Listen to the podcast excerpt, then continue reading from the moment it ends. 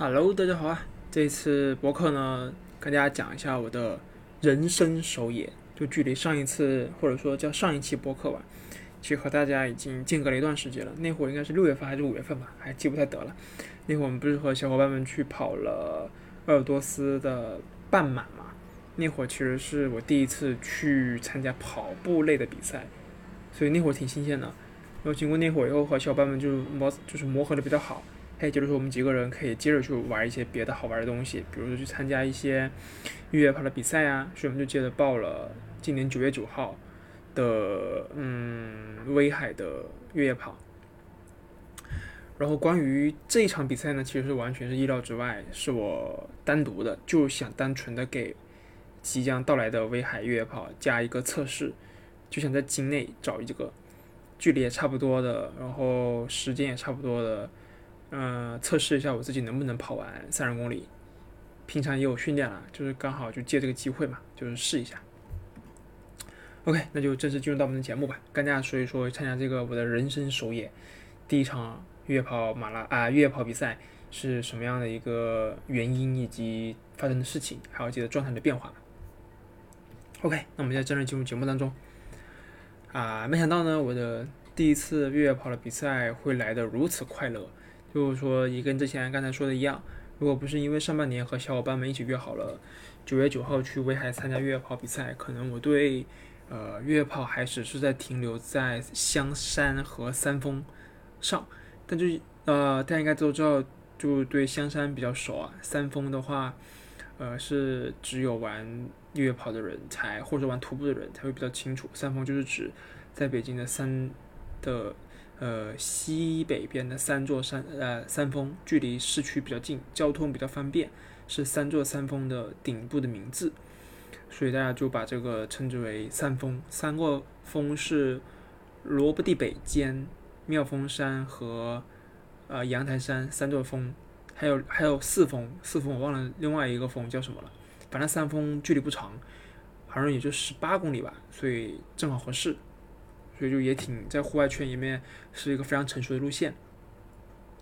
呃，再回到比赛当中呢，是说就因为第一就是去威海那个其实是我的呃原原定啊，是我的第一次越野跑比赛。但之前刚才也说了嘛，就我想先测试一下自己能不能跑完呃三十公里威海的三十公里，所以呢就把第自己的第一次越野跑比赛贡献给了或者说奉献给了这一次的。呃，石峡关谷的越野跑比赛，呃，这我参加的呢是二十四公里，刚好就拿了，呃，二十四公里男子组第四。呃，石峡关谷呢，它这个长城是我去过的第四个长城，之前去过居庸关、八达岭，呃，金山岭长城，金山岭就是那个古北水镇那边的长城，包括还有再加上一个石峡关谷的这个，刚好四个。然后这四个长城呢，都有其绝美景色之处，就非常的喜欢。然后回顾一下哈，就之所以呢我会去跑越野跑，完全是因为去年秋天，呃，小伙伴有人组局说我们要不去爬山徒步吧，别老骑车。然后我我也很喜欢，对吧？那就行去。但是呢，我之前经历过就是雪后爬香山好汉坡的痛苦，因为我当时，呃，也不知道穿什么，我就穿了一双篮球鞋。就爬山了，因为我当时对爬山的定义就是爬台阶，然后水泥路嘛。那那那篮球鞋已经支撑性非常好了，它肯定不会让我受伤的。没想到啊，因为是雪后，就一路上给我滑的就十分痛苦，因为它没有齿。一般来说，徒步鞋或者是越野跑的鞋，它的鞋底是有那个一个一个齿的橡胶齿，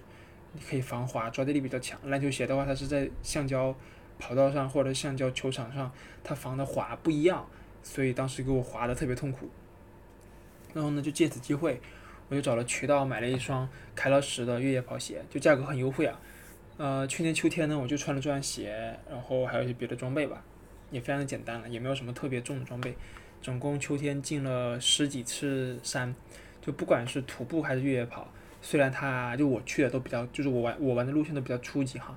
但完全呢是给我打开了一个除了骑车以外去户外接触大自然的另外一种方式，就我很喜欢。呃，到了今年呢，上半年因为要干，嗯，旅行这件大事儿，因此呢也没有继续再去进山。嗯，我直到跑完了第一个半马以后，发现，和小伙伴们一起出去做点什么事情，还是非常有意思的。我们就大家就跟就就就就就提议说，呃，我们下半年呢就再报一个越野跑。刚好此时，哎，威海越野跑的这个比赛就出现了，所以我们就决定去。呃，越野跑呢，你看它的那个嗯名字的拆分组织和定义上，它首先是越野，其次才是跑，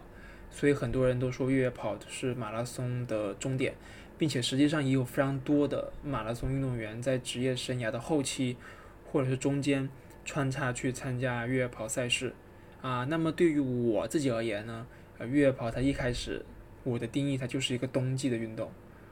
呃，我是一个非常怕冷也怕热的人，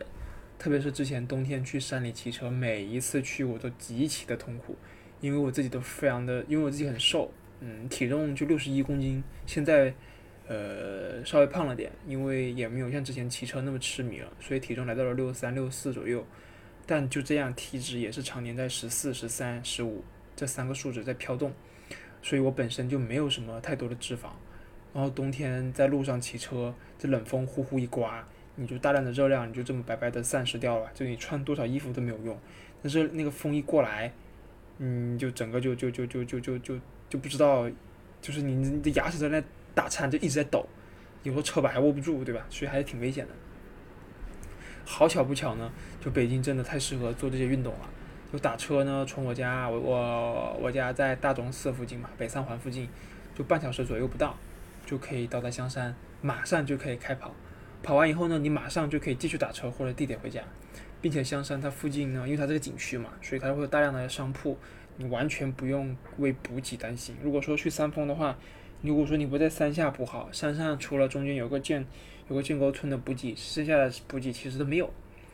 呃，一天下来呢。香山的一圈下来呢，大概十二公里，就看你怎么选了。我们一般选的是香山的十二公里的路线，呃，有上坡有下坡，有土路有碎石有防火道，所以说基本上呃一场越野跑你能够练到的呃道路状况都给你练到了。重点是香山的风景也还非常的不错，附近呢它就是几大公园嘛，就香山公园，然后植物园，就国家植物园、香山公园、八大处、西山森林公园。所以说这几个公园就是四通八达，山里的路也很宽广，就是你一旦嗯你发生意外，你随时都可以下车。所以我个人觉得说没有比香山更适合日常训练越野跑的地方了。那么回到比赛来当中说的话，呃，我的人生中的第一场越野跑的比比赛的全名是就这场，它的全名呢是呃八达岭石峡关谷环长城越野赛，地点呢它就是在。八达岭长城附近的这个石峡关谷野长城景区，就八达岭不仅仅只是有八达岭长城，它还有另外一个长城叫石峡关谷野长城这个景区。古时候呢，八达岭长城和石峡关谷长城是分别属于两个守备，就是你长城嘛，他们会管长城一段一段一段一段的，那每一段呢，他们叫一个守备。那是在八达岭长城呢，是一个守，是其中一个守备。那石峡关谷一长城这边呢，又是另外一个守备，所以它其实两个守备分别管两段长城。然后呢，去八达岭长城交通非常方便，大家其实也知道了。如果来如果说之前去过八达岭长城的话，不管是开车，还是跟团，还是公共交通，其实都很方便。然后我选择的呢是从呃清河站直接花二十块钱的动车，总共花了二十二分钟到达八达岭长城站。然后八达岭那长城那附近呢。几个村子里面有大量的民宿，你的吃喝拉撒完全不愁。要我说呢，就唯一的缺点啊，就是比赛日期还处在暑假的时间范围内，是八月二十七号，就上周日比的嘛。就八达岭那边，就是你去哪人都多。幸亏赛场是在野长城景区里面，虽然野长城它这个石峡关谷野长城，它本身也是长城，但它的名气远不及八达岭长城那般大。再加上比赛开始的时间比较早，是早上七点，所以呢，整个景区就直接包场了。呃，我当初之所以去选择这个比赛作为人生首野，而不是威海呢，刚才也说了一点，完全就是因为我想找了一个呃，找一个距离适中的越野跑比赛，先行测试一下呃自己的状态，并且威海它得在山里面跑三十公里，并且爬一千六百米。而我自己最长的跑步距离呢，只有在鄂尔多斯那个半马，二十一公里，还它其实还不是标准的半马，是二十点几，对吧？那我就二，那我最长距离就二十公里。然后我看到如威海如此长的长度和高度，我其实是很瑟瑟发抖。那狮下关谷的这个比赛的报名费呢，是嗯，总共人民币两百多吧，我忘了是二九九还是二四九了，反正两百块钱左右吧。我个人是觉得很符合预期的。我报的是二十四公里的组别，然后呢，它全程只有两个 CP 点。然后我估摸着呢，如果说不冲成绩的话，是一路嘻嘻哈哈的玩过去，你这一路上的补给，这两个 CP 点，包括终点的，还有起点的，那就四个点嘛。你四个点的补给，我觉得就已经可以完完全全的吃掉一百块钱了。再加上赛事给了一个赛事服和完赛服，就两件马孔多的跑步短袖，然后再怎么便宜，这两件衣服也得五十吧。剩下的奖牌和毛毯，你再合计一个三四十、五六十，再加上你那个什么赛事中的那些补给什么之类的，我觉得还有整场比赛的指路服务，还有医疗保障服务，我觉得两百多块钱的报名费已经。我觉得主办方没有赚什么钱，他最多赚你五十，或者最多最多赚你一百，再多他赚不了了，他没什么可以赚的，你仔细想，对吧？那么对于这场比赛呢，我的预期其实是嗯非常低也非常简单的，就是完赛就好，我根本没有任何名次上的要求，毕竟这还第一次嘛。然后这次呢，主要是去把握赛事节奏，适应状态，但好巧不巧，就周日的比赛跟同一周就是。就是八月二十七号这一周，还有在延庆那边的海坨山、海坨山的越野跑比赛，基本上或者说稍微对成绩有些要求，或者说眼光更高的大佬们，基本上他都去了海坨山，这就导致石下关谷呃的这个比赛本身就没有多少竞争力。再加上我自己报名的组别是二十四，后来才知道，就是但凡我中途抓紧一些，对吧？不要拍照，不要玩，你完全是有站台的机会的。你看，就像我，就是摆烂摆成这样，对吧？最后都能够拿到男子第四。因此呢，经过这场比赛下来，我得出了个经验，就是一定要去赛前看好路线。如果说能够看到呃参赛名单，就要多看两眼，就仔细分析自己是否可以拿到好名次。呃，但凡有机会拿到好名次，呃，就要调整状态，争取拿下。因为越野跑它是。它不是一个纯蛮力的一个运动，它不像马拉松一样，它就是蛮力。我认为马拉松就是蛮力，马拉松没有什么策略的，就你别给我扯什么马拉松什么近战策略，什么什么什么跟人策略。说白了，你马拉松你不跑，你走确实能走完，但是但凡你想拿一个好的名次，马拉松那就是一个蛮力运动，就是比谁更能跑，对吧？嗯，因为你就是在马路上就一马平川，撑多撑死了再多加两个桥。然后就，如除非你去海边跑，有风，那就躲在人家后面。就马拉松它没有什么技巧可言，它就是练。你练得越久，练得越长，那你马拉松的成绩就好。但越野跑不一样，越野跑是一个耐力加技巧的运动，它不是像马拉松一样靠一身蛮力就可以大杀四方，因为它有上坡有下坡，还有整个路线的状态，它路况很复杂。所以这点其实跟就就越野跑跟自行车运动很类似。骑车它也不是说。你一身蛮力就行，因为骑车最担心的其实就是你的状态下滑，而状态下滑的时候，并不完全是因为你的补给不到位，很有可能它是一个策略的问题。就明明这个坡，对吧？你完全可以以百分之七十的 FTP 骑完，但因为你刚刚出发，正在兴头上，你可能直接顶了一百二十、百分之一百二的 FTP，你就顶着心率就骑完了，那导致你后面放坡或者是下下一个坡后面的路段，你的状态就下滑。那这个时候你吃再多的补给，你都没用。因为你流失了，你流你就就是你，就是过大的去消耗你的心肺，导致你后面的你就没有办法去恢复。那么回到这场比赛当中来呢，就刚开始的时候，我没有像其他人一样，就是刻意的，就是把自己顶爆去追赶第一集团，因为我深知前面就要开爬长城了，两公里后就要爬长城，并且我自己的优势并不在平路或者是起伏路段，就我可以在爬长城或者是上坡当中去追一追前面的人。啊，我也没有说自己上坡很强啊，我就我就说相对于来说自己的，呃，平路或者是起伏这个路段，我在爬长城或者说爬坡的这个呃路段当中可以去追一追人，对我说这个意思哈。因此呢，我也就在刚刚出发的时候就稳住了心率，就快速的调整自己进入比赛的状态。接下来呢，进入爬长城的路段以后，幸亏我自己之前是爬过长城的，知道长城的台阶是多么的吓人，多么的陡，多么的高。刚开始爬长城的时候呢，我也没有完全的去把啊自己顶爆，就一路跑上去，就而是继续稳住心率，就一步一个台阶慢慢的上去，就呃甚至还和几个大哥一起并肩就肩肩呃肩并肩走了好长的一段距离，甚至因为啊看到石峡关谷就如此美景，心情大好，和这几个大哥们还聊了几句。后来呢，就爬到了本次赛事的最高点，一千两百六十米吧，还是一千两百四，呃，这个海拔高度的清水顶这个地方，然后就开始下坡了。呃，土路下坡呢，我一直觉得是自己最大的劣势，但经过之前几次去香山的训练以后，发现，哎，我自己的下坡其实还还还 OK 了，没有拖后腿，甚至我觉得自己还能顶一顶下坡。我觉得最主要的原因就是敢踩敢跑。一部分人呢，其实是有比较好的下坡能力，他的心肺能力、他的肌肉水平也能够支撑他去跑出一个比较好的一个下坡水平。但因为自己的心理原因，他无法放心大胆的下坡。所以呢，还是那句话，赛前的训练和模拟真的非常的重要。经历过这几次香山的路况训练呢，石家关谷了这些什么土路、碎石路、石板路等等，它对我来说都不是问题，速度完全可以再拉一些。呃，也确实在实际当中，当时呢也往前追了好多时间。但现在回想起来呢，比较遗憾的还是，嗯，赛前没有认真的去对待这个路线图，没有把看路线这件事儿放得很重。如果说我能够对路线更加在意一些，中途可以省下非常多的时间继续往前追赶。还不过这都是后话了，因为还呃再加上如果不是因为前面，呃就是大概十四公里左右吧，就是已经跑了十四公里哈，然后呢遇到了个大爷，大爷说你们前面没几个人了，你们现在是第五第六，我如果没有听到这个的话。我可能真的就一路就继续休闲，就看风景了。可能前十都要跌，都要跌出去了。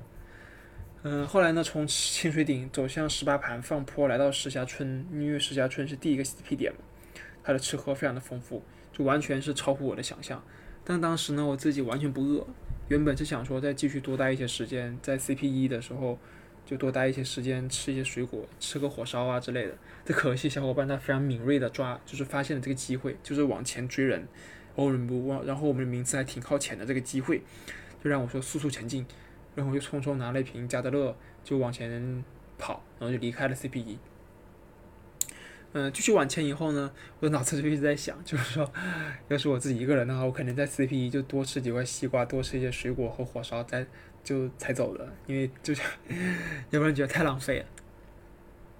嗯，从石家村离开往前继续跑了大概两公里的水泥路以后呢。呃，就继续爬长城。这个时候，我们遇见了女子二十四公里组别的第二、第三名。我是没想到，当时遇见的这两个姐姐就是第二、第三，只是知道他们两个非常强，他们完全具备冲击四十公里站台的实力。嗯，跑二十四公里完全是屈才了。不得不说呢，从石峡村出来继续爬的这个长城，比刚开始从景区进去爬的那一段长城陡的太多太多了。如果不是比赛，而是平时过来玩的话，就我我觉得就刚开始的这一段长城，我就得就从石家关谷啊，从石家村出来这段长城，我感觉我就得爬半小时。也是从这段长城开始呢，我就慢慢的调整了，进入了状态。毕竟要结束了嘛，对吧？然后再加上刚才说的那个大爷的那番话，说我们前面没有几个人的这一番话，就彻底的激发了我对名次的欲望。如果说能够在第一场越野跑比赛当中呢，就拿下名次，那这对我未来的越野跑运动上将会是巨大的激励。然后想到这里呢，我就立马丢下小伙伴，独自一人开路前进。就看着手表上的逐渐缩短的距离，就距离终就距离终点哈，啊，缩短了距离，我心里面就对终点前的冲刺就越发的期待。啊，经过一番追赶呢，最终呢是来到了最后的一段土路。这一段土路的路况真的是差到了极点，它的雨后烂路就算了，路上还混杂着六公里组别的小朋友和家长，因为六公里是亲子跑嘛。然后我一路上都在喊着说啊不好意思借过一下谢谢，然后跑跑停停，就如果没有如果没有这些小朋友和家长在路上的阻碍，我估计时间上还能够继续快至少五分钟。后来到了后面我越跑越兴奋，越跑越期待，就没想到最后居然冒出了啊我不会真的可以站台吧的这个大胆想法。后来呢，呃就看了赛事给的成绩单，虽然我是最终啊就最终虽然我是。呃，二十四公里的男子第四，但实际上我距离 同一组别的男子第三，就是能够站台的那个成的那个名次，就第就第就前三名就可以站台嘛。然后第三名可以拿一千块钱，我就距离第三名差了半个小时以上，差了三十一分钟吧，还差三十分钟多一点来着。然后我才猛地发现，就算我前面再怎么的抠时间，再怎么的抠细节，都无法省出这半小时，就差距还是非常非常大的。那整体而言呢，就是我对自己跑的这第一场越野跑比赛是非常的满意，远超预期。我从未想过自己可以在呃骑车之外的户外运动上有如此大的成就。虽然说这个比赛这个石家关谷的这个环长城越野跑，哎，这这这这这名字真长，对吧？这虽然这比赛它是一个没有什么名气的小比赛，虽然只是一个就是我跑的这个组别二十公里，它是一个越野跑非常基础的组别，哎，并且我也没有站台，对吧？虽然我也没有站台，但这毕竟是我的第一次越野跑啊，对吧？我每每想到，呃，这里我都觉得自己充满了无限的潜力，就可以借助这一次拿了第四名的这个红利期呢，呃，继续的去探一探，呃，自己的上限，就是越野跑这项运动的上限在哪里。啊，自行车我的这个上限我是探到了，就是就算我再怎么努力的去骑，我也不可能在北京的日常赛事当中取得很好的名次，前十都很难。呃，没有什么别的原因，很大原因就是骑车的这项运动它考虑的因素更多。首先是器材，自行车运动它就是一半器材一半人，别跟我扯说什么自行车运动器材不是重点，别人拿好的器材它就是能够干爆你，就是就是大家说同样的 FTP 的情况下哈，比如说你。比如说你四瓦，我也四瓦，那我换个顶级车就是能够比你那些一万两块钱的车快，这是事实的，就这就是事实。换一个轮子以后，你就是可以比别人快，对吧？甚至你调了一下姿势以后，你的飞艇姿势调了一下，你就是能够比别人快，你就是能够比别人更启动。所以它这个是需要一个长期和自己去对话、去沟通、去调整、去花费大量金钱和精力的一项运动。我说是自行车哈，就是就是它并就是自行车运动，它不是不好。如果说你要把自行车运动当成是一个一项正事儿来看，一项专门的运动来看，你要花费的精力远远不只是平常说周末去骑骑车，然后有时间就多练练这么简单，一定是多方角色去配合，去帮你调整你的姿势，去升级你的器材，去调配你的补给、你的日常的营养，这东西都得跟上，要不然自行车运动它一骑就骑五六个小时，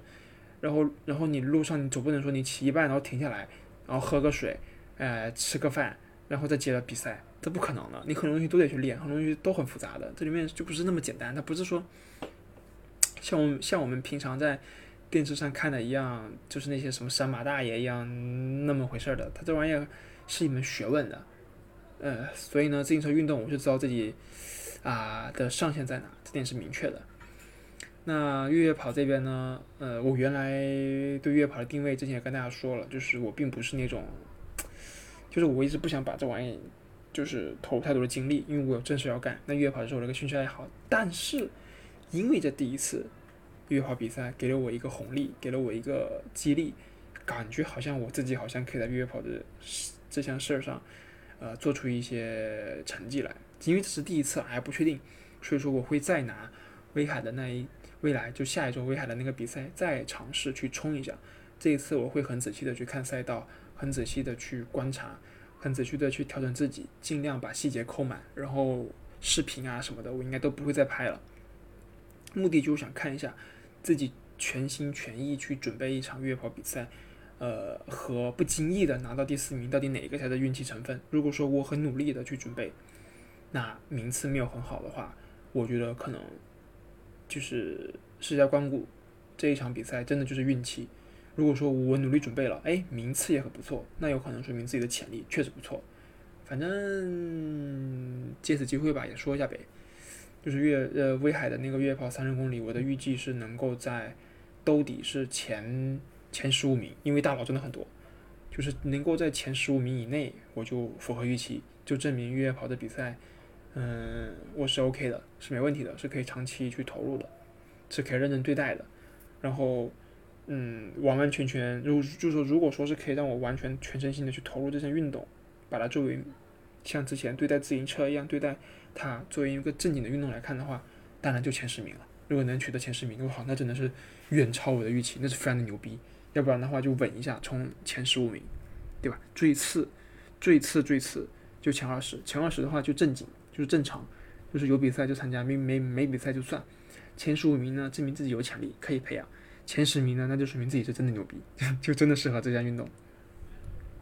然后除了呃下一周的威海三十公里跑完呢，我还有一个十月十五号的金山岭长城的五十公里啊，那个五这个五十公里，因为它不要全马成绩嘛，刚好它的时间又比较靠前，是十月十五号嘛，并不会影响我的南昌马拉松。然后刚好今天我的南昌马拉松也出也出签了，我中了南昌马拉松的全马，那个是十月十二号，所以跑完这个金山岭长城的五十公里以后呢，还有一个月的时间可以去调整自己去备战全马。所以怎么说呢？就是就就是我我报这个金山岭的长城五十公里，完全就是为了冲，就是有资格，有有有这个长距离的资格，让明年自己可以随意的去报，呃中距离，就中长距离，比如说五十六十啊，而不是说老是跑一些短比赛，二十三十这些短就短的比赛。呃，主要是短的比赛没什么意思，就你不值得自己，除了除非你在境内，要不然你不值得花晴天的假，然后花这么多精力去准备。你就去一会儿就回来，就跑一上午就完事儿了，那那那那那在干干啥呢？对吧？所以呢，金山岭长城呢还是跑长城。就赛场上我边爬呃长城的陡坡和台阶，脑子里面就想说，时代光谷这个比赛一定是我最后一次来跑长城了。反手到了周二，就是下一周的周二，第二天就看到了什么金山岭长城一百的报名信息，二话不说就直接报上了，就感觉可能这真的是爱吧。嗯，希望自己今年能够在越野跑的赛场上。呃，找到一个新的自洽点吧，这个就是对自己的一个期望吧。嗯，OK，那我们这次短暂的分享就到这里了。呃，期待自己在威海的成绩。那我们这期播客就到这，大家拜拜。